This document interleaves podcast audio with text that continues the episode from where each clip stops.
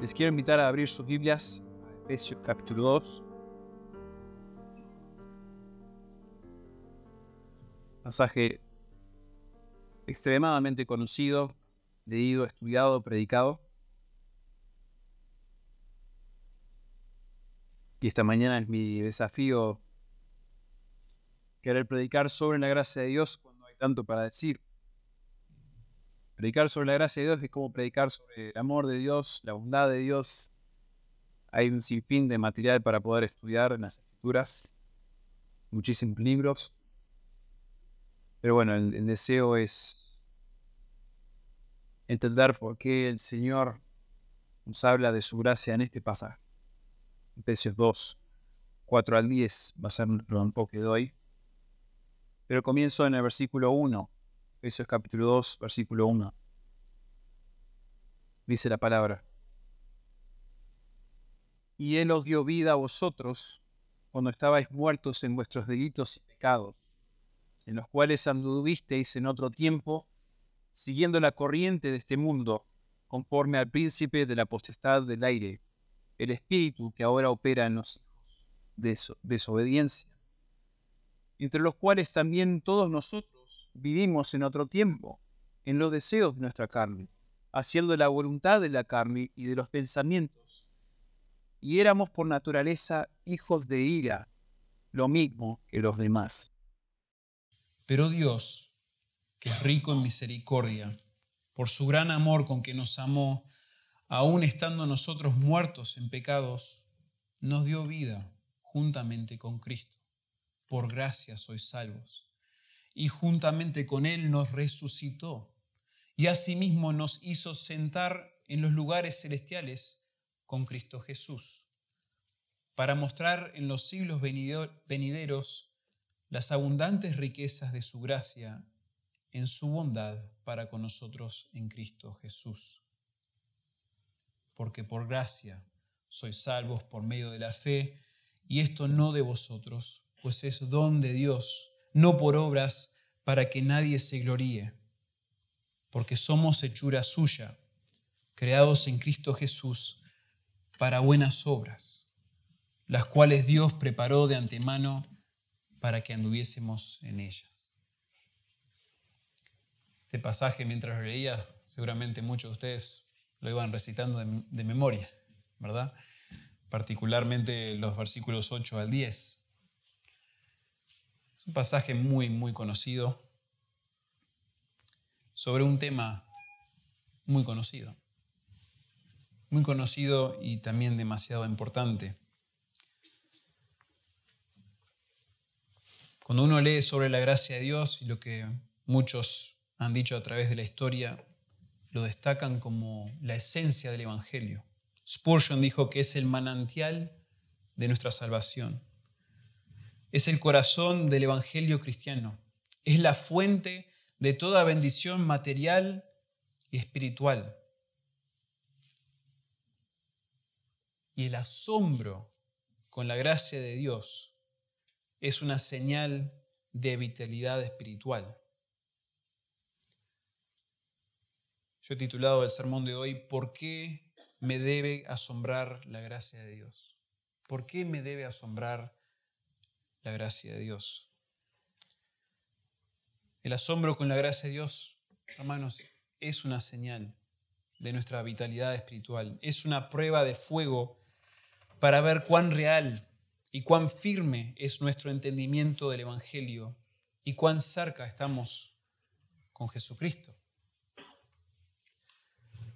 Tenemos muchos himnos que hablan de la gracia, gracia admirable, sublime gracia, algunos titulan otro himno. dice un autor, se ha vuelto una gracia acostumbrada. Hemos perdido el gozo y la energía que se experimentan cuando la gracia parece realmente asombrosa. Para mí, hermanos, esto es algo muy, eh, muy necesario, muy importante, pensar en cuán fácilmente me puedo acostumbrar a la gracia de Dios cantamos mucho acerca de esto, entendemos como evangélicos que nuestra salvación se basa en la gracia de Dios. ¿sí? muchos vienen de trasfondo católico, y estos versículos han sido clave para ustedes quizás. Pero a medida que pasan los años, quizás a veces esta gracia se vuelve una gracia no tan asombrosa, sino una gracia acostumbrada, como dijo este autor. Y las causas pueden ser varias.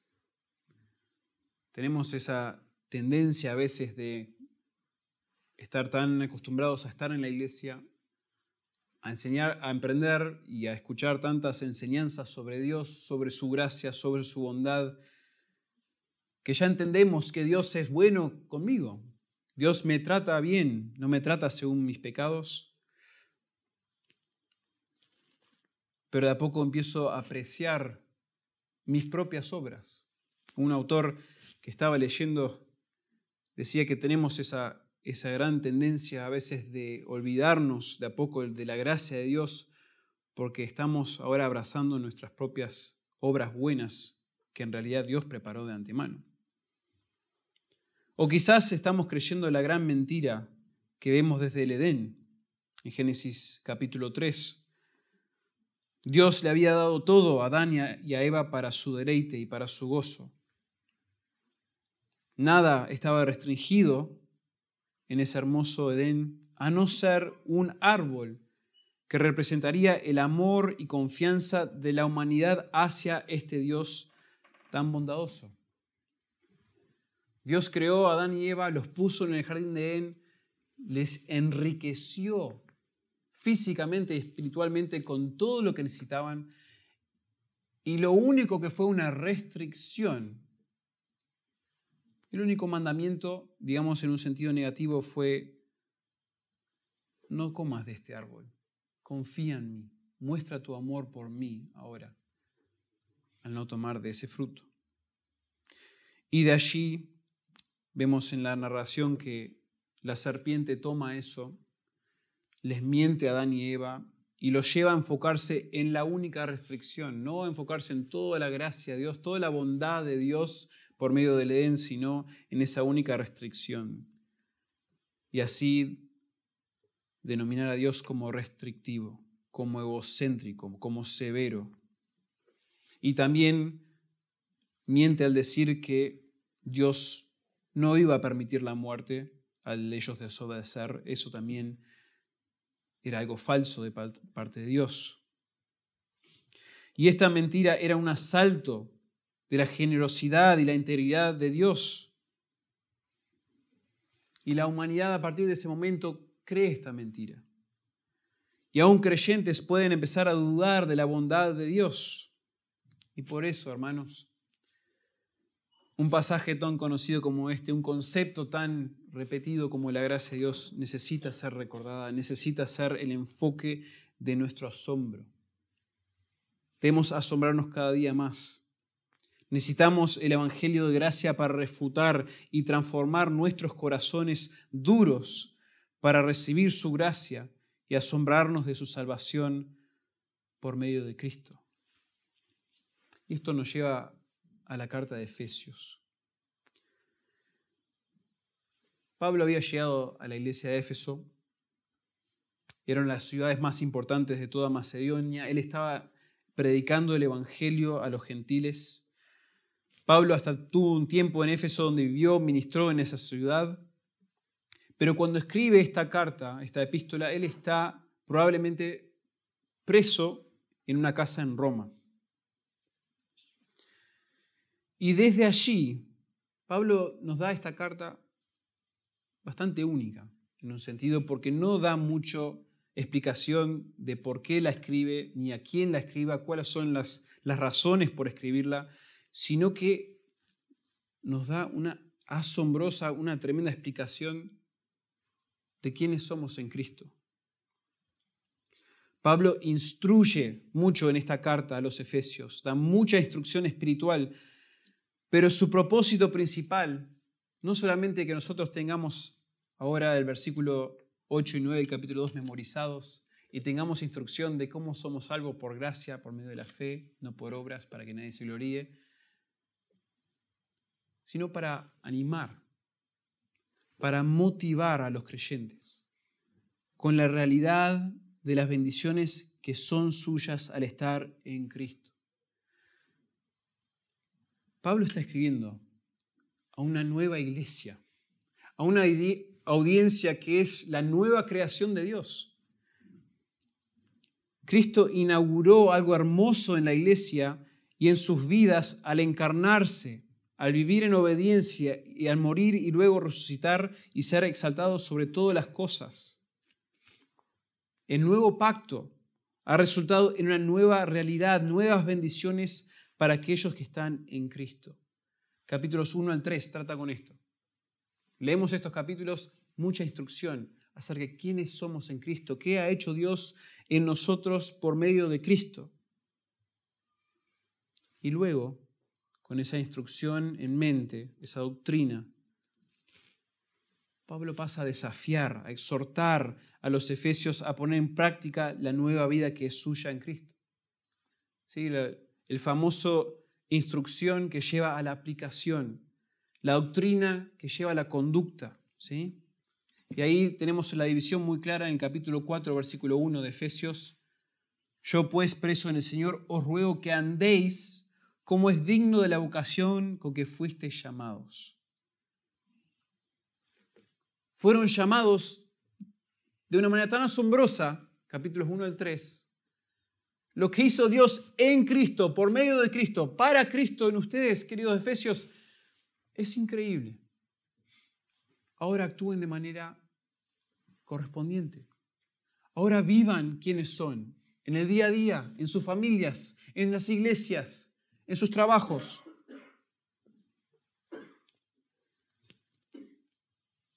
Esto es algo muy escuchado, muy conocido del libro de Efesios. Pero algo algo precioso y algo muy distintivo de esta carta es el estilo de Pablo. A veces la manera que escribe causa mucha controversia en esta carta.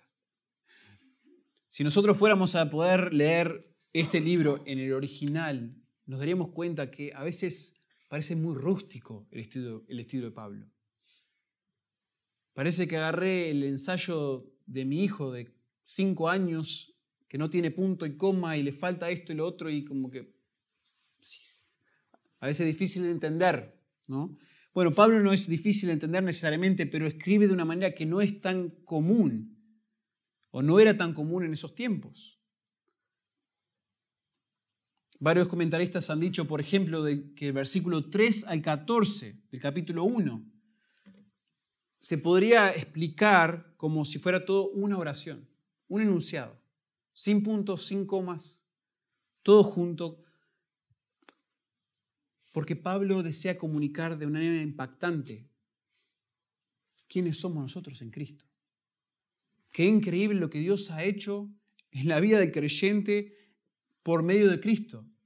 Y no solamente lo hizo Dios Padre, sino que participó también Dios Hijo y el Espíritu Santo. Es una obra trinitaria que Pablo lo escribe de una manera muy particular para que nosotros seamos impactados, sorprendidos.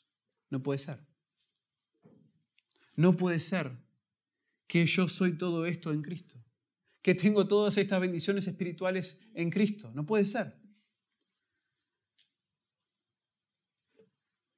Quizás muchos de ustedes han escuchado esa cierta explicación de versículos 3 al 14, pero después muchas veces se olvida al continuar en el capítulo 1 y entrar al capítulo 2 que hay algo parecido ocurriendo en el estilo de esas de esos párrafos también.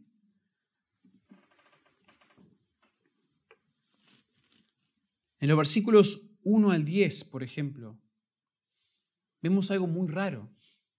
Pablo, por ejemplo, no, no usa ningún verbo en el versículo 1 hasta el 3.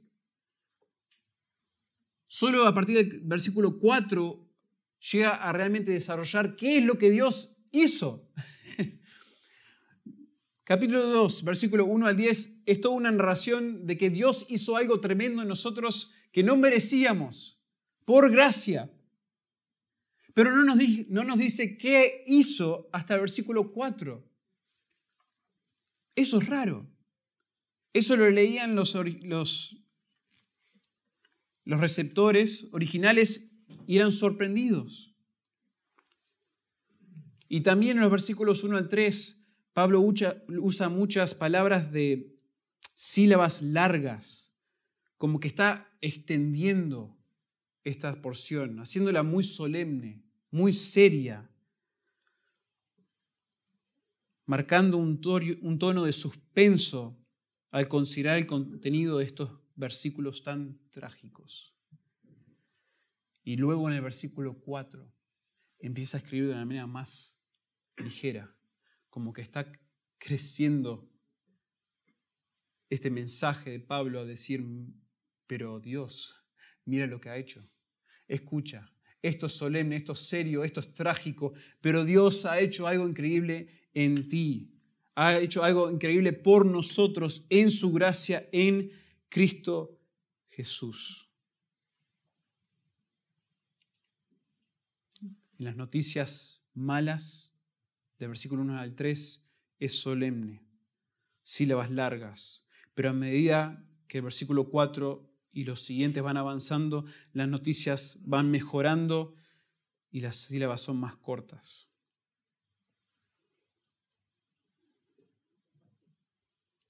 Esto, hermanos, es una explicación grandiosa de la gracia de Dios al considerar las malas noticias del versículo 1 al 3 y luego las buenas noticias de Dios y su gracia en la salvación en los versículos 4 al 10.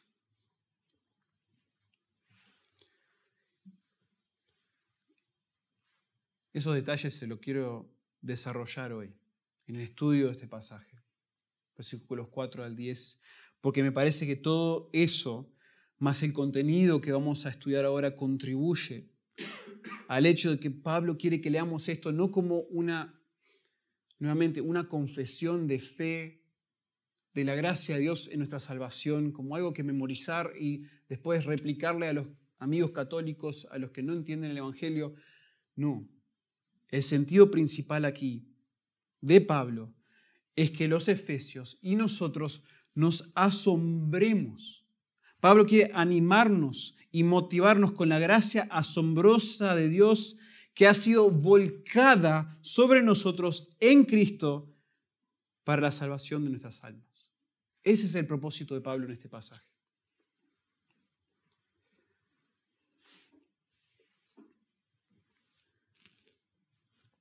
Qué concepto tan complejo que es la gracia. Ya se los dije. Pero déjenme por lo menos para comenzar darle una breve definición, porque no todos los que están aquí son de años de estar en la iglesia o de años de escuchar sobre el concepto de gracia. Entonces déjenme darles esta breve definición. Un autor dijo, la gracia tiene que ver con el hecho de que Dios, en su soberana bondad, entra en la historia humana y colma a las criaturas pecadoras con un favor inmerecido. Algunos teólogos no les gusta hablar de la gracia de Dios como un atributo de Dios, como algo que caracteriza, eternamente a Dios, porque quizás Dios no era un Dios de gracia antes del pecado, porque la gracia en sí tiene que ver con darle favor inmerecido a alguien que no lo merece. Y si antes de que cayó el hombre en Génesis 3, no había pecado en el mundo, Dios era un Dios de gracia. Hay toda una discusión, no me voy a meter a eso. Pero entendamos que la gracia en sí tiene que ver con, por lo menos, la bondad de Dios expresada a personas que no la merecen. Es Dios volcando su bondad, lo bueno que es sobre personas que no lo merecen.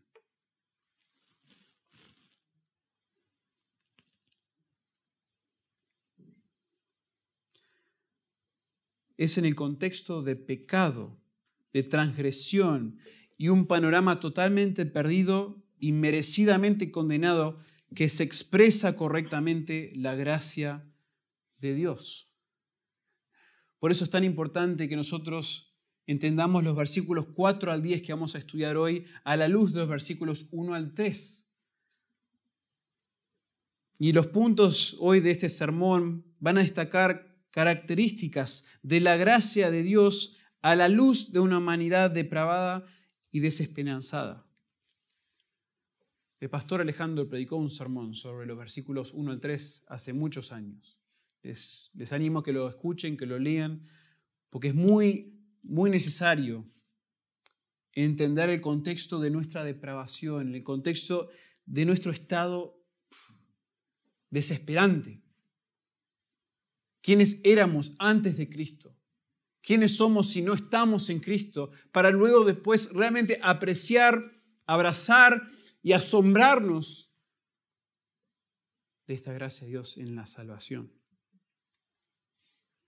Un autor dijo, la naturaleza de las capacidades de la persona caída sirve de lienzo para el hermoso retrato de la gracia salvadora de Dios. Si yo quiero entender bien la gracia de Dios sobre mi vida, tengo que tener el, panorama, tengo que tener el lienzo de lo pecador que soy, de lo pecador que somos, lo pecaminoso que es nuestra vida sin Dios, sin Cristo. Bueno, y esto nos lleva, hermanos, a nuestro pasaje. Y me gustaría describir la gracia de Dios con cuatro puntos, cuatro características sobre la gracia de Dios. Y la primera es esta. La gracia de Dios asombra porque expone a enemigos y condenados al carácter bondadoso de Dios. La gracia de Dios asombra porque expone a enemigos y condenados al carácter bondadoso de Dios.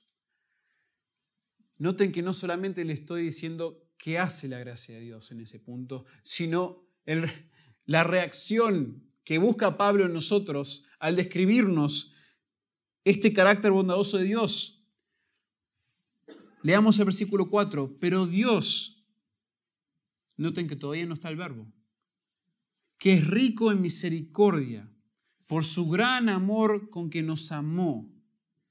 Y luego en el versículo 7 dice que todo esto, toda esta gracia, o todo lo que Él hizo por nosotros en la salvación, lo hizo para mostrar en los signos venideros las abundantes riquezas de su gracia en su bondad para con nosotros en Cristo Jesús. Pablo acumula en estas frases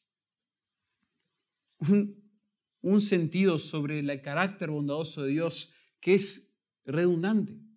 Casi que no hace falta que lo exprese tanto.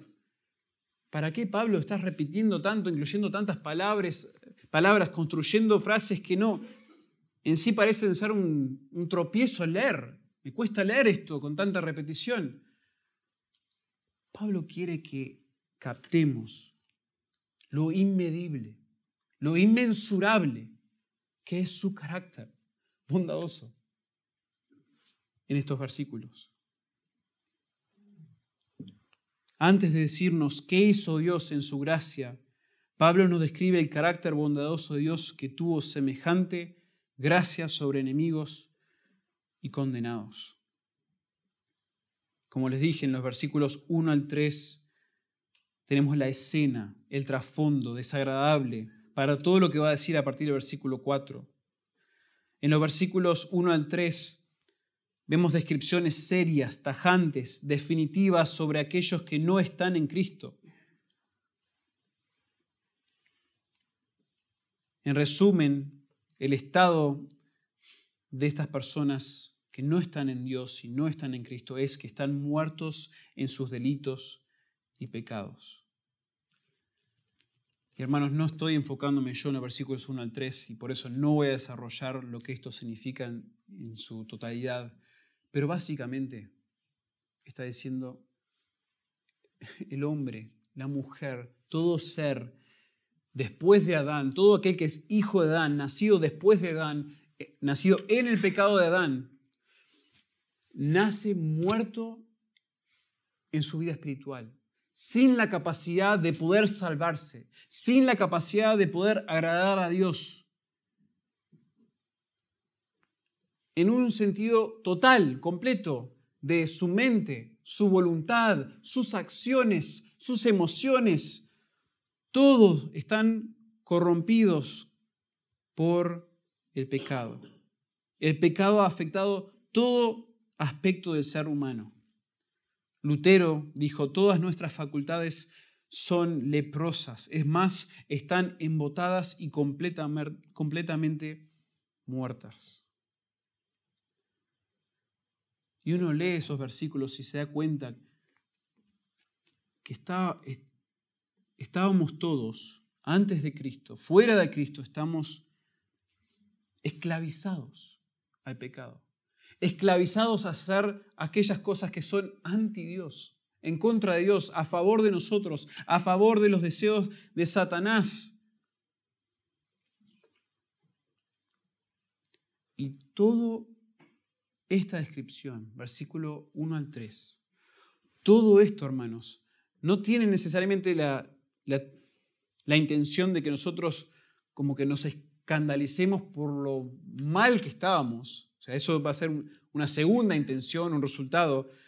Pero la intención principal es para que después nosotros nos maravillemos.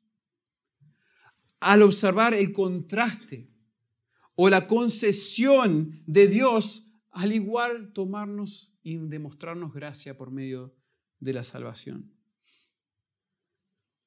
Recuerden que les dije en los versículos 1 al 3 era como una expresión lenta, solemne, pausada. Esta es nuestra condición como perdidos. Y en el versículo 4, hasta en la expresión original de las palabras, explota. Tiene palabras dicen plusivas o plosivas que, que hacen hasta en su pronunciación una idea de que todo cambia. En el versículo 4 es donde todo erupciona como un volcán en cuanto a la asombrosa gracia de Dios. Aunque y cuando éramos esta repugnancia en nuestros pecados, Dios volcó su gracia sobre nosotros.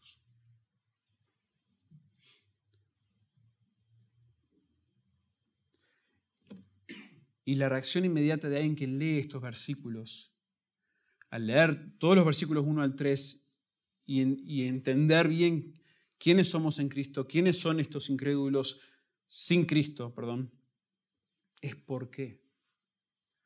¿Por qué Dios haría esto? ¿Por qué Dios si es bueno?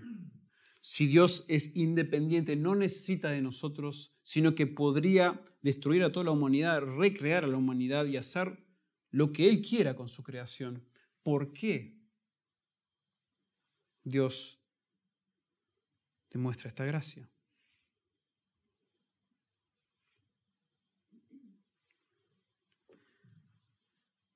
Bueno, todo empieza con su carácter.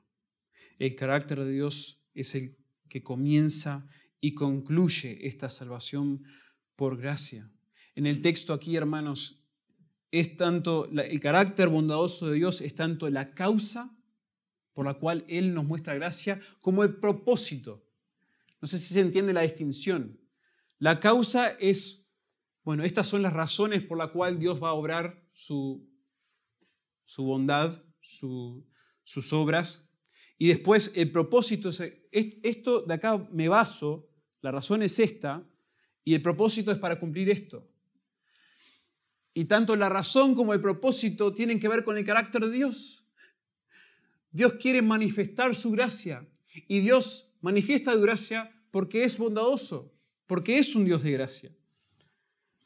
Es como que subraya, redondea todo este concepto de una manera aún estílica para que nosotros nos asombremos en su rica misericordia y en su gran amor con que nos amó. Fíjense, el texto, dice, pero Dios, que es rico en misericordia, por su gran amor con que nos amó. Y luego en el versículo 7, para mostrar en los siglos venideros las abundantes riquezas de su gracia en su bondad para con nosotros en Cristo Jesús. Noten cómo cada una de estas palabras, la misericordia de Dios, el amor de Dios, no están solas en el texto. Pablo dice, Dios es rico en misericordia, tiene abundancia, más que suficiente. Y su misericordia es la bondad o compasión hacia una persona en necesidad. O sea, Dios tiene más que abundante, más que suficiente compasión, bondad hacia estas personas. ¿Y estas personas quiénes son? No son personas neutras, perdidas, sin rumbo, en un sentido. Son personas que tienen un rumbo contrario a Dios. Son enemigos de Dios, condenados por su pecado. Y Dios, porque es rico, abundante en su misericordia y por el gran amor con que nos amó, que esta frase también, la repetición es como se siente innecesaria, porque usa tanto el sustantivo como el verbo y repite meramente que Dios es amor, el gran amor con que nos amó, enfatizando esa gran disposición benevolente. Son palabras, hermanos, misericordia, gracia, bondad, todas tienen un aspecto sinónimo. Y todos aportan que nosotros pensemos en su gran bondad inmerecida hacia nosotros. Luego, lo del versículo 7, el carácter bondadoso de Dios es la causa, pero también el propósito detrás de la gracia en la salvación. Después de describir el acto salvífico de Dios por medio de Cristo, vuelve al carácter de Dios para indicar por qué actuó de manera tan bondadosa con hombres y mujeres que no lo merecían.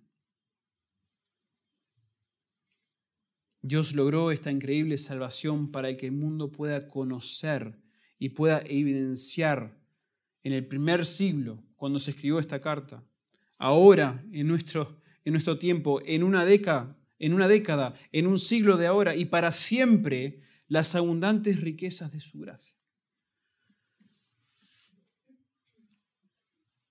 Hermanos, Dios quiere que nosotros los conozcamos a Él como el Dios de gracia. Es el Dios de, otras, de otros atributos o de otras descripciones también. Pero hay un énfasis enorme en las escrituras de que Dios es una y otra vez un Dios de gracia, de mostrar bondad, favor inmerecido a una humanidad que nunca lo mereció. Muestra su bondad en momentos críticos. Caen Adán y Eva en el pecado, Dios muestra gracia ¿sí? al prometerle su Mesías. Cae la humanidad en el pecado tan espantoso que viene el diluvio y Dios le da gracia de nuevo. Nunca va a destruir de la misma manera por medio de un pacto que hace con la creación. Nunca va a destruir de nuevo de esa manera. Va a mostrar gracia y favor hacia ellos. Hacia Abraham, hacia Israel. Una y otra vez, yo soy un Dios de gracia, lento para la ira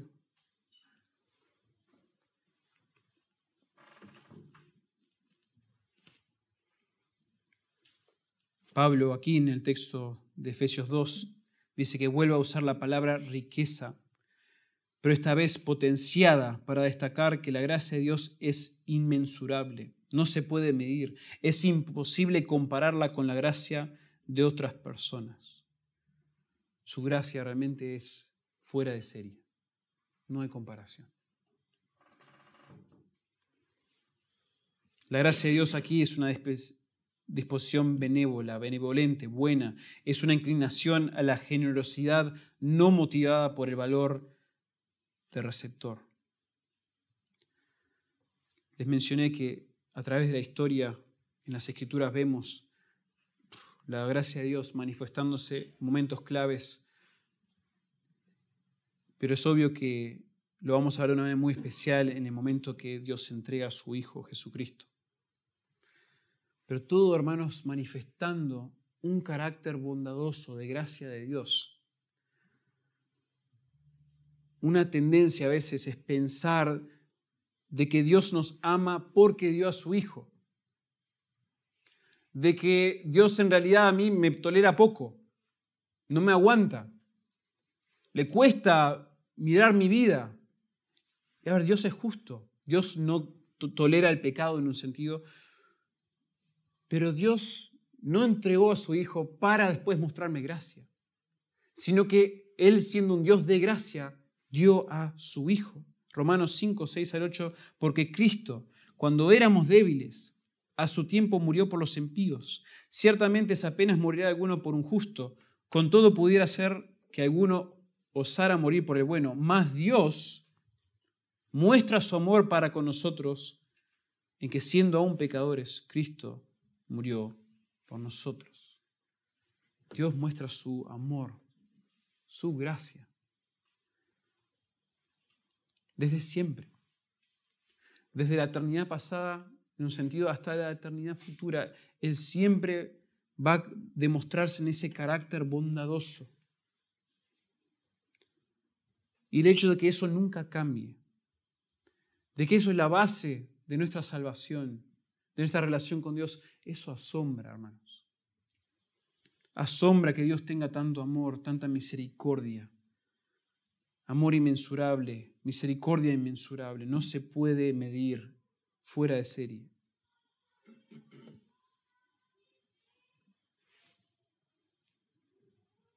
La gracia de Dios es asombrosa. Esto no lo comunica mi emoción ni mi repetición de estos conceptos, lo comunica la verdad del carácter de Dios hacia enemigos y condenados. Spurgeon, en su hermoso libro Todo por Gracia, dice, porque Dios es misericordio, perdón, porque Dios es misericordioso, por eso los pecadores son perdonados, convertidos, purificados y salvados. No es por algo que haya en ellos o que pueda haber en ellos jamás que son salvados, pero es debido al amor ilimitado, la bondad, la piedad, la compasión, la misericordia y la gracia de Dios. Y después le dice a su audiencia, quédate aquí un momento entonces junto al manantial. Quédate junto a este manantial de la gracia y el amor de Dios. Contempla el río limpio de agua de vida que sale del trono de Dios y del, y del Cordero. Qué abismo es la gracia de Dios. ¿Quién podrá medir su anchura? ¿Quién podría, podría sondear su profundidad? Cantábamos sobre esto en el último himno. Cantábamos sobre la maravillosa gracia de Dios, la maravillosa amor de Dios. Y es interesante cantar ese himno teniendo en mente que el escritor de ese himno, los, hermanos Wesley, eran hombres que en realidad no entendieron la profundidad de la gracia de Dios hasta más adelante en sus vidas. Eran hombres muy rectos, muy piadosos en el sentido de su, vida, cómo ellos seguían la ley de Dios, por decirlo así. Eran íntegros. Hasta formaron con, después creo que invitaron eh, a otros más, pero formaron un grupo que se llamaba el Club de los Santos o el Santo Club, porque ellos se creían hombres muy piadosos. Pero dicen los Wesley que fue más adelante que entendieron la profundidad de la gracia de Dios. Y en el aniversario de su conversión, cuando Dios finalmente los salva y les hace entender la inmensa gracia de Dios en su salvación, en el aniversario de su salvación siempre cantaban este himno. Maravilloso ese gran amor, quien los liberó de esa condenación por la gracia de Dios, por medio del Cordero. Qué abismo es la gracia de Dios ¿Quién podrá medir su anchura? ¿Quién podrá sondear su profundidad? La gracia de Dios, hermanos, asombra porque expone a enemigos y condenados al carácter bondadoso de Dios.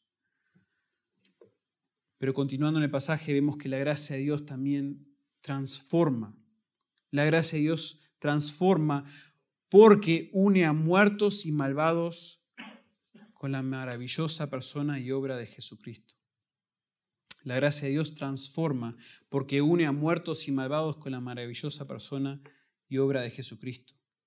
Dice versículo 5, aún estando nosotros muertos en pecados, nos dio vida juntamente con Cristo. Por gracia sois salvos.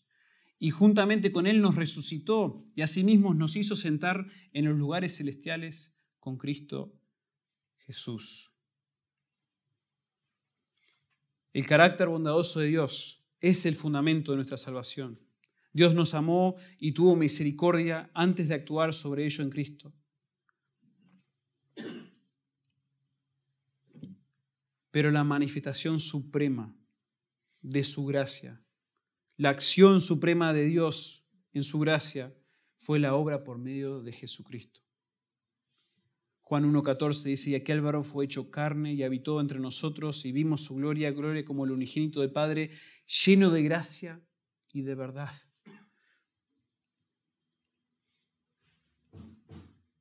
Todos estos momentos hermosos que Dios nuevamente expone su gracia, no juzga y condena a las diferentes personas o pueblos, sino que muestra su gracia, ninguna de ellas se compara al momento cuando Dios da a su Hijo y el verbo se hace carne y Él está lleno de la gracia de Dios y de verdad.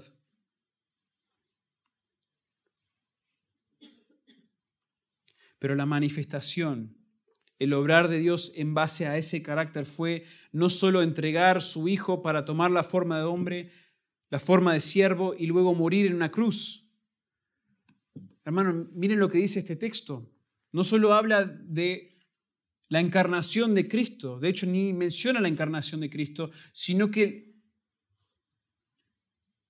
la enseñanza principal, la doctrina en este texto es que Dios une a pecadores inmerecidos con su Hijo perfecto y su obra maravillosa. Esto es asombroso. El Padre tiene una cercanía única con el Hijo y el Hijo es perfecto y el Hijo es la representación exacta de su Padre y tiene una relación preciosa.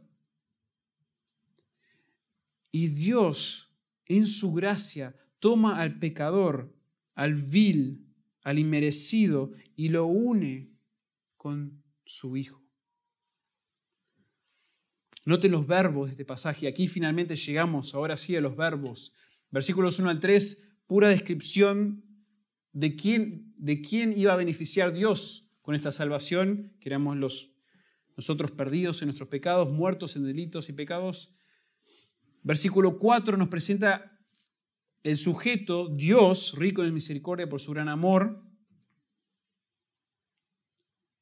Y la acción es esta que Dios en su gracia nos dio vida juntamente con Cristo. Juntamente con Él nos resucitó y nos hizo sentar junto con Él en los lugares celestiales con Cristo. Y aquí el énfasis, hermanos, uno de ellos al menos, es que Dios hizo todo esto. Dios tomó a seres viles y merecidos y los une con Cristo. Era imposible que la humanidad en su estado de mortandad espiritual pueda actuar para salvarse la condición y condenación de sus pecados. Entonces enfatizan que la salvación es una obra de Dios. No es el hombre haciendo obras, no es el hombre acercándose a Dios, sino Dios acercándose al hombre. Y lo otro que indican estos verbos es una unidad y relación asombrosa entre Cristo y pecadores.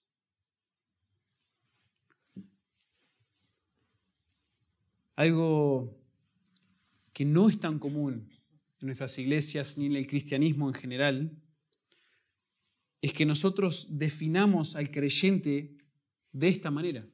Por lo general, cuando hablamos de personas creyentes, personas que han creído en Cristo, se han arrepentido de sus pecados. Generalmente hablamos de cristianos. Bueno, eso apenas aparece en las escrituras. Tampoco son salvos. No es muy común que se escriba a los creyentes de tal manera. Santos es un poco más común. ¿no? Los santos que están en las diferentes ciudades, personas que Dios ha apartado para sus propósitos. Sí, pero la descripción principal en las escrituras para hablar de creyentes es aquellos que están en Cristo. Los en Cristo. Los que están en Él. Y la idea aquí, hermanos, es asombrosa. Porque no es solo el concepto que, bueno, Dios dio a su Hijo para salvarme de, mis pecados. O sea, Él fue el sacrificio necesario. Bueno, ya, ya Jonathan ya es Jonathan salvo de sus pecados. La idea detrás de estos versículos es que Dios extiende su gracia a una persona al salvarlas a tal punto que los transforma para que su identidad ya no sea la de un pecador condenado, aislado de Dios, sino que se identifica primordialmente con Cristo al estar en Él. Pasa de ser un hombre o una mujer muerta en sus delitos y pecados a una persona posicionada en Cristo, disfrutando de las bendiciones espirituales que Él mismo hizo posible en su persona y en su obra. Cuando Dios salva a una persona, la regenera, la rescata de sus pecados, los hace partícipes de su muerte, de su resurrección y de su exaltación. Esto es un concepto no tan enseñado, no tan claro para muchos, pero repetido muchas veces en las escrituras.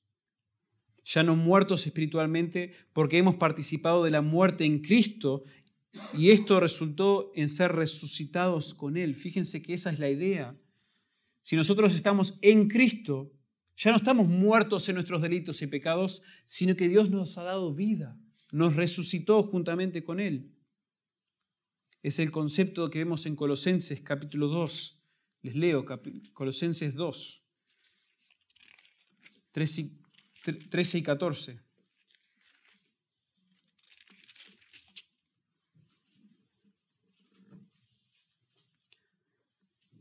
Colosenses 2, 13 y 14, y a vosotros, estando muertos en pecados y en la incircuncisión de vuestra carne, os dio vida juntamente con Él, perdonándonos todos los pecados, anulando el acta de los decretos que había contra nosotros, que nos era contraria, quitándola de en medio y clavándola en la cruz. Por medio del sacrificio de Cristo y nuestra muerte en Cristo, Dios nos da vida juntamente con Él. Obvio que esto a veces o sea, es difícil como imaginar, posicionar en nuestra mente. Pero la idea es que nosotros somos participantes, ya, no somos nuestros, ya no nos pertenecemos a nosotros mismos, ya no pertenecemos a nuestro pecado en un sentido, ya no nos domina, sino que por medio de morir en Cristo, resucitar con Cristo y ser exaltado con Cristo, ya no hay nada que pueda suceder que nos pueda separar del amor de Cristo. Ya su gracia nos da todo lo que necesitamos para no solamente ser salvos de nuestros pecados hoy y estar con Él, sino también para vivir una vida que le agrada, como vamos a ver. Hermanos, esto me lleva a pensar que tenemos que tener mucho cuidado con separar a Cristo de sus beneficios. Creo que eso es una de las cosas más útiles de, de entender nuestra salvación en términos de que estamos en Cristo. Una tendencia sutil en la historia de la iglesia ha sido separar la persona de Cristo de sus beneficios. Yo no sé si a ustedes les, pasa, que nuestra meditación muchas veces se trata de que, bueno, yo yo ya soy redimido, yo ya soy justificado, yo soy santificado, voy a ser glorificado algún día totalmente con Cristo. Esos son los beneficios de estar en Cristo. Nos volvemos admiradores de todas estas doctrinas preciosas, todos estos beneficios de estar en Él. Y sutilmente, hablan pastores y teólogos a través de la historia y sutilmente comenzamos a vivir como si las poseemos en nosotros mismos. Es como que empezamos a desligar todos estos beneficios de la persona en la cual nosotros tenemos que estar dependiendo. de la persona que tenemos que estar permaneciendo en Él para que estos beneficios se cumplan su, su realidad.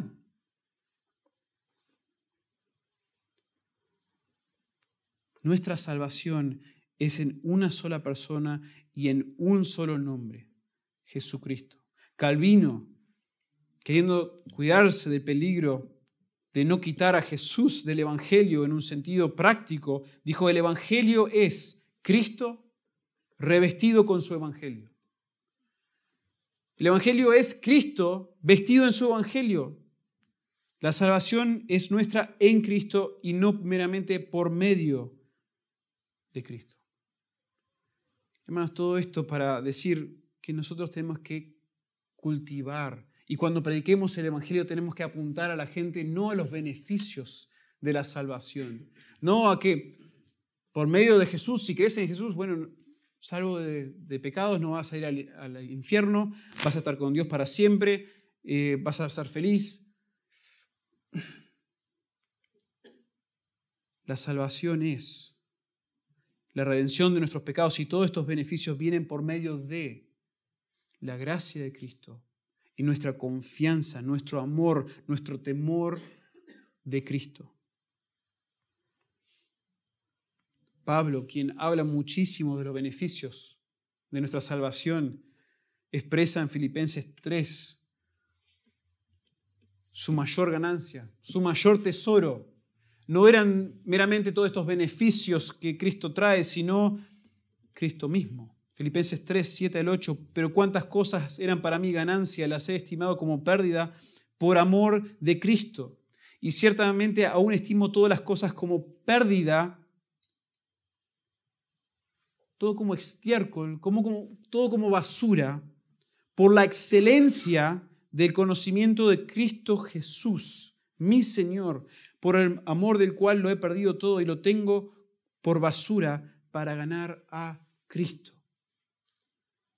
Conocimiento de Él, conocimiento de su persona. No es solamente los beneficios que me trae a mí, que son preciosas, todas esas bendiciones espirituales, pero yo tengo, si estoy en Cristo, soy salvo, tengo una relación con Él y mi, mi vitalidad espiritual es en base a mi relación con Él, mi comunión con Él, mi amor por Él, mi temor de Él, y no meramente mi concepto profundo de la justificación, la santificación, la glorificación.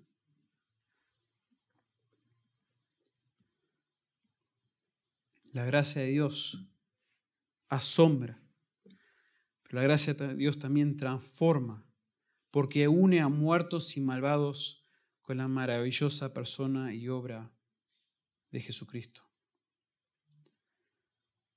Hermanos, esa es una tremenda salvación. No solamente un rescate de condenación, sino colocarnos en el Señor Jesucristo. Dios nos coloca en su Hijo y permanecemos en Él hasta el día que estemos con Él. La gracia de Dios asombra, la gracia de Dios transforma y ahora la gracia de Dios humilla, porque concede a pecadores y rebeldes la salvación gratuita de sus almas. La gracia de Dios también humilla porque concede a pecadores y rebeldes la salvación gratuita de sus almas. Y aquí están los famosos versículos, porque por gracia sois salvos por medio de la fe. Y esto no de vosotros, pues es don de Dios, no por obras, para que nadie se gloríe.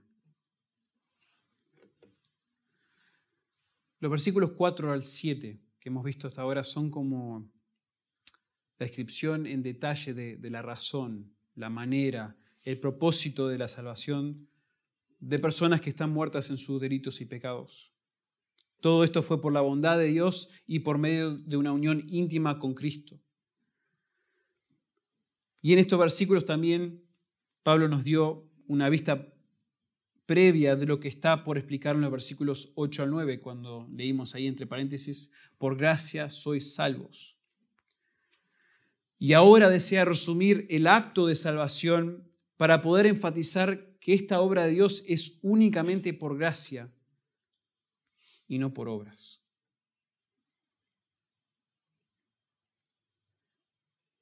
Y la estructura aquí nuevamente es impresionante.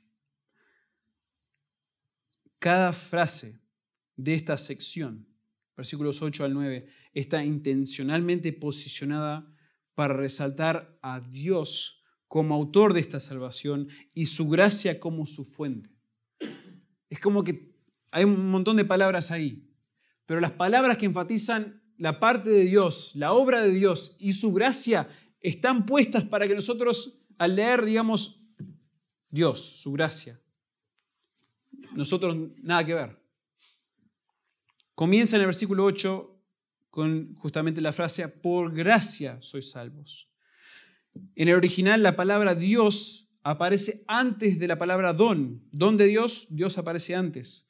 No de vosotros, no por obras, para que nadie se gloríe. Todo esto para exaltar la disposición voluntaria y activa de Dios para orar por aquellos a quienes no tenía obligación alguna. Hermanos, no tiene sentido que Dios haya rescatado de tal manera a estas personas, estas personas pecadores, rebeldes, pero lo hizo. La salvación completa del alma es una obra de Dios por gracia y por medio de la fe. Y aquí a veces se, mete o nos metemos en una discusión, de la parte de la fe en la salvación de una persona. Claramente la fe aquí no es una obra, no es una contribución que merece o precede lo conseguido. No es que yo tengo que tener fe para que Dios me dé su gracia. Al contrario, todo está, justamente esta estructura que les he mencionado, todo este énfasis en el contexto de lo que Dios está diciendo en cuanto a su gracia, anularía ese concepto de que yo necesito obrar por medio de mi fe, eso no está aquí. Sino que la persona que Dios alcanza con su gracia responde en fe, en confianza en aquel quien es confiable. Nuevamente Spurgeon en su libro Todo por Gracia dice, la fe ocupa la posición de un canal o de una tubería la gracia es la fuente y el torrente. La fe es el acueducto o lo largo del cual, a lo largo del cual desciende la corriente de la misericordia para refrescar a los sedientos hijos de los hombres. Me encanta esa explicación. Nuevamente, la gracia de Dios es la fuente de nuestra salvación, es el manantial y, y nos colocamos junto al manantial para disfrutar, meditar, abrazar su gracia. Y la fe es la manera por la cual yo llego a esa gracia. Dios me llama a tener fe, si es necesario. Pero todo esto, resume Pablo igual, es don de Dios. Todo es dado por Dios. Y esta salvación por gracia, por medio de la fe, es don de Dios este rescate inmerecido, esta unión íntima con la persona y la obra de Cristo es un regalo de Dios. Como si ya no estaba claro al declarar que es por gracia, no por obras, no por nosotros, Pablo declara es don de Dios. Si posees esta salvación, Dios te la dio. Si todavía no la posees, Dios te la está ofreciendo. Hermanos, acá hay otra controversia enorme. Lamentablemente para muchas iglesias reformadas han puesto tanto énfasis a veces en temas de arrepentimiento, reformadas y no reformadas, de todo un poco realmente. Pero la gracia de Dios se ofrece a todos. ¿Sí? El arrepentimiento, el corregir tu vida, todo eso no es un requisito para que Dios ofrezca su gracia. Dios ofrece su gracia a todos los muertos en sus delitos y pecados. Isaías 55, 1 y 2 nos ilustra cómo Dios ofrece su gracia sin precio, sin condiciones, sin que arregles tu vida, Isaías 55, 1 y 2, a todos los sedientos venid a las aguas. Y los que no tienen dinero, venid, comprad y comed. Venid, comprad sin dinero, sin precio. Venid y comprar, pero no tenéis que pagar nada, es un don de Dios. Vino y leche, comprad todo esto. ¿Por qué gastáis el dinero en lo que no es pan y vuestro trabajo en lo que no sacia? Oídme atentamente y comed el bien y se deleitará vuestra alma con grosura. Dios ofrece, hermanos, su gracia por medio de Jesucristo, el perdón de nuestros pecados, sin condiciones.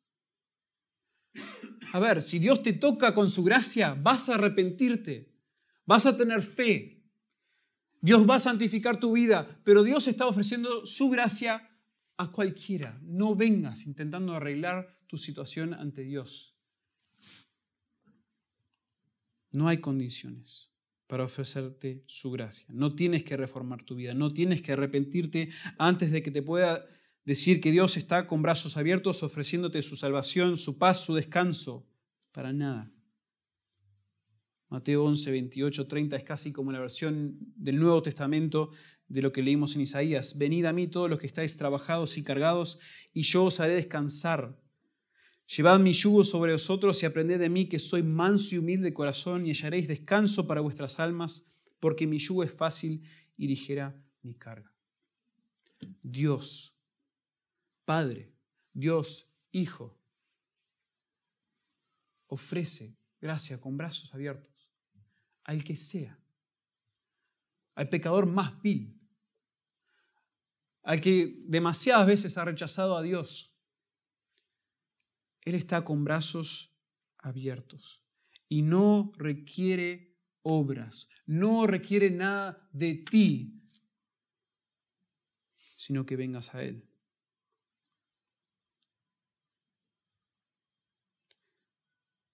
Y este pasaje, hermanos, nuevamente resalta esto, la gracia de Dios. Sí explica que no es por obras, y por eso lo usamos cuando a veces tenemos charlas con personas que creen que salvación es por obras. Obviamente esto es un texto clave.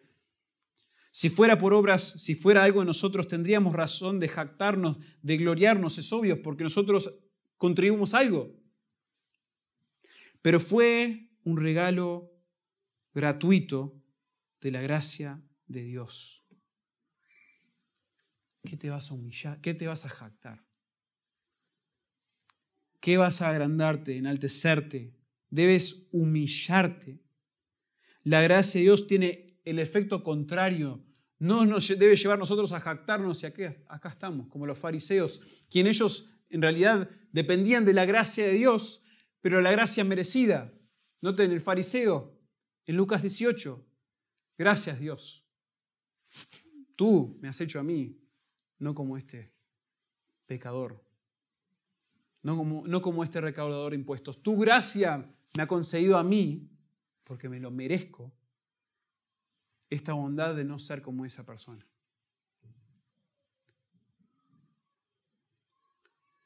Pero la gracia de Dios tiene el efecto opuesto. La gracia de Dios humilla, porque es un entendimiento de que yo no merezco nada de esto.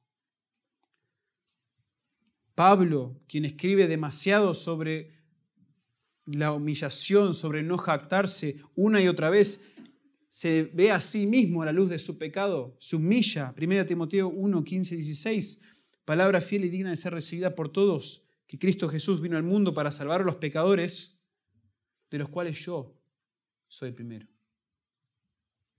Pero por esto fui recibido a misericordia, para que Jesucristo mostrase en mí el primero, el primero, toda su clemencia para ejemplo de los que habrían de creer en Él para vida eterna. Otra vez en 1 Corintios 15, 9 y 10, porque yo soy el más pequeño de los apóstoles, Pablo, el gran apóstol, que no soy digno de ser llamado apóstol, porque perseguí a la iglesia de Dios, pero por la gracia de Dios soy lo que soy. Y su gracia no ha sido en vano para conmigo, antes he trabajado más que todos ellos, pero no yo, sino la gracia de Dios conmigo. Hermanos, ¿entienden? ¿Entienden este efecto opuesto a la, jactancia que produce la gracia de Dios? que Dios nos muestre favor inmerecido a nosotros, resulta en esto. Y no solamente para el momento de salvación, que como que bueno, ya me humillé una vez y ahora lentamente me puedo volver como el fariseo o los fariseos. Varias veces Jesús usa los fariseos y parábolas acerca de los fariseos para resaltar de que ellos no entendían la gracia. Y que a todos tenemos la tendencia de, de corromperla. Pablo mismo luchó con esto cuando Dios le dio el aguijón en la carne, 2 Corintios 12. Tres veces le pidió el apóstol Pablo, hombre íntegro, hombre apóstol que sirvió a Dios a los que sirvió Dios predicando a los gentiles. Tres veces le rogué que quite de mí. Y él me ha dicho, Basta, bástate mi gracia, porque mi poder se perfecciona en la debilidad. Por tanto, de buena gana me gloriaré, más bien, no me a jactar yo en mí, en mis obras, sino en mis debilidades, para que repose sobre mí el poder de Cristo. Por lo cual, por amor a Cristo, me gozo en las debilidades, en afrentas, en necesidades, en persecuciones, en angustias, porque cuando soy débil, entonces soy fuerte.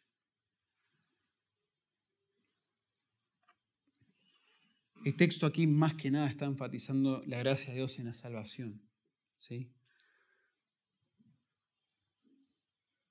Pero sería un error mío no enfatizar la importancia de que la gracia de Dios, hermanos, nos continúe humillando, sea la razón por la cual nosotros abrazamos nuestra debilidad. Dios nos usa, Dios obra su poder en nosotros cuando nosotros no solamente somos débiles, porque siempre somos débiles, sino que vemos nuestra debilidad, abrazamos esa debilidad y abrazamos entonces la gracia de Dios.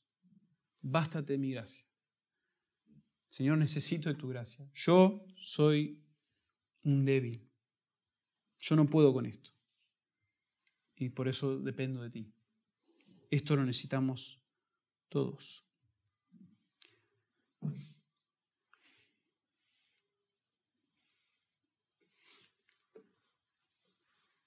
La gracia de Dios en este sentido nos guarda de un espíritu legalista.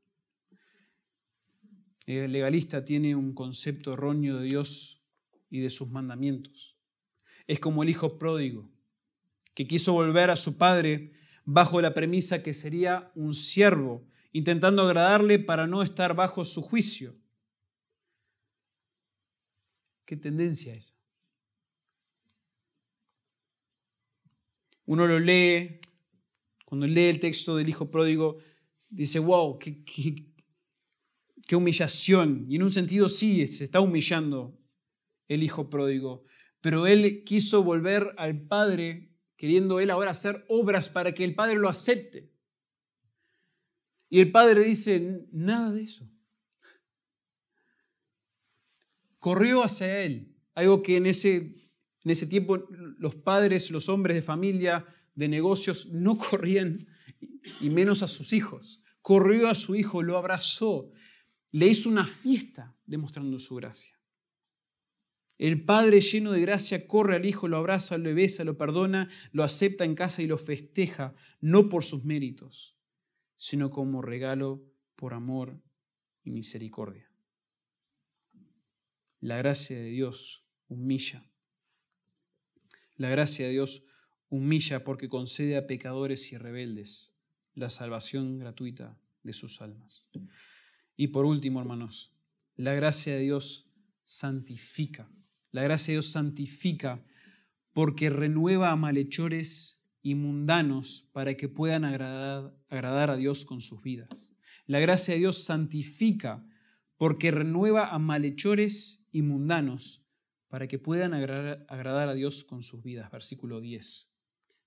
Porque somos hechura suya, creados en Cristo Jesús para buenas obras, las cuales Dios preparó de antemano para que anduviésemos en ellas. Pablo incluye una aclaración más, un argumento más a favor de esta asombrosa gracia. desea revertir el concepto hipotético de una salvación por obras, lo cual es imposible cuando es un regalo de Dios. Y su aclaración informa que las buenas obras no son producto de uno mismo, sino producto de la renovación que Dios hace en pecadores que antes caminaban según la corriente de este mundo. Fíjense cómo acá da una vuelta de 180 grados. Los primeros versículos del capítulo 2, el pecador, el muerto en sus delitos de pecados, anda según la corriente de este mundo. Y la sección termina diciendo que ahora, sí, ahora sí tienes un andar distinto, transformado, recreado por Dios. Y la razón es porque eres hechura suya. Somos su creación. Pasamos de ser malhechores a hechura suya, de hacer el mal en todo sentido, a hacer el hecho o la obra de sus manos para luego hacer el bien. O sea, nuevamente, frases, palabras que Pablo junta y arma para que nos comunique lo increíble que es este proceso de, transformación, de santificación de una persona.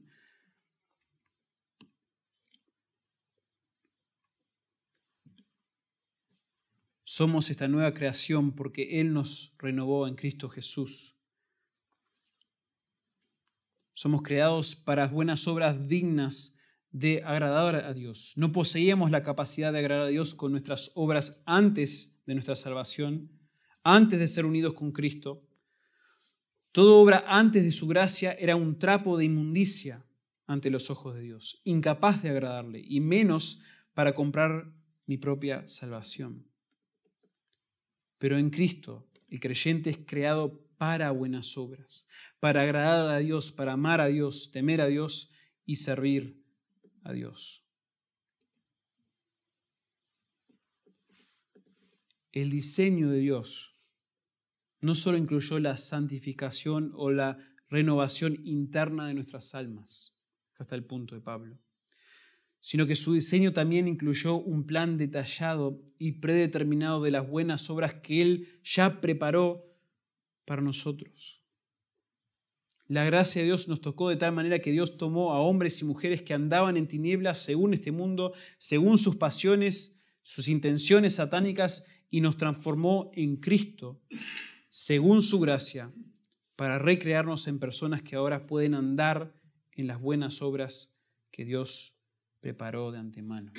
Hermanos, de alguna manera, la gracia nos santifica en el sentido de que ahora somos una nueva criatura, renovados en Cristo. Y al ser renovados en Cristo, esa gracia nos continúa enseñando, nos muestra cómo vivir piadosamente. Eso es lo que dice Pablo en Tito 2.11. Porque la gracia de Dios se ha manifestado para salvación a todos los hombres, enseñándonos, aparte de transformarnos, aparte de darnos salvación, nos enseña que renunciando a la impiedad y a los deseos mundanos, vivamos en este siglo sobria, justa y piadosamente. Por medio de esa gracia ahora podemos vivir una vida santa, caminar en buenas obras que Dios preparó de antemano. Y esto, hermanos, este concepto de que Dios tiene buenas obras preparadas para nosotros nos protege de la hermana melliza del legalismo, que es el antinomianismo. El concepto de Dios, que también es una forma de pensar de Dios y de su ley, que es severo y demandante. El antinomianismo llega a decir, yo no necesito obedecer a Dios, necesito obedecer sus leyes, sus mandamientos, porque Dios es un Dios de gracia. Entonces tengo la posibilidad de hacer lo que yo quiero si Dios ya me perdonó.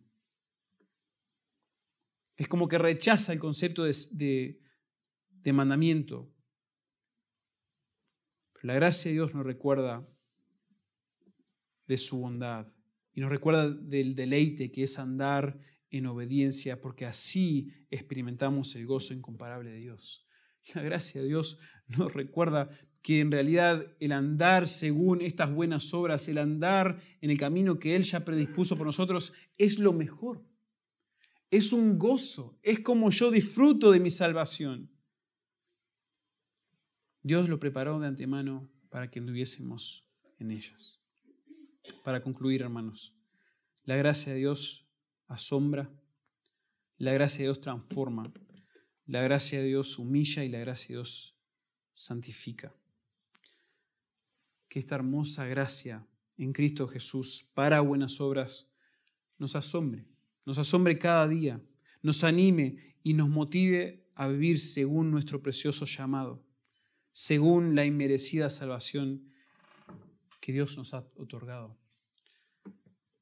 Este es un solo texto, es un texto con bastante contenido, es un texto con mucha doctrina, mucha enseñanza profunda, mucho que desmenuzar. Pero el punto principal es causar que nosotros nos maravillemos, nos asombremos de que la gracia de Dios nos alcanzó, sí para salvarnos, pero para hacer todo esto, para transformarnos, para humillarnos, para santificarnos. Y es cuando nosotros nos aferramos a esa gracia en Cristo Jesús y en su obra, cuando nuestras vidas realmente son de bendición para Dios, para la iglesia y para honrarles con nuestras vidas. Padre, te damos tantas gracias por este texto, en toda su profundidad y complejidad, Señor, todos los detalles con la cual tú la inspiraste. Padre, nos, nos enseña, nos instruye, nos nutre. Señor, necesitamos de tu gracia. Necesitamos que,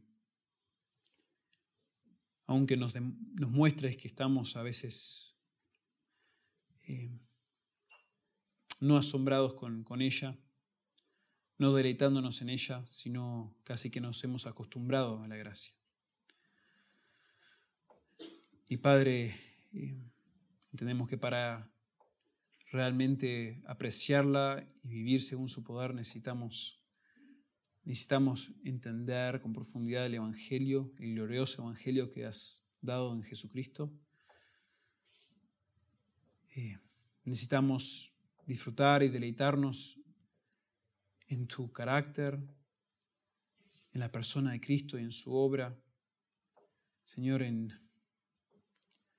en la oferta gratuita que nos das a nosotros, Padre, de, de, tu gracia y también en el poder que tiene tu gracia para santificarnos. Señor, todo esto son, son verdades, sí que nos instruyen, pero que nos llevan y deben motivarnos a la obediencia. Obra nosotros hoy, Señor, tu gracia. Enséñenos a vivir según ella. En el nombre de Cristo oramos. Amén.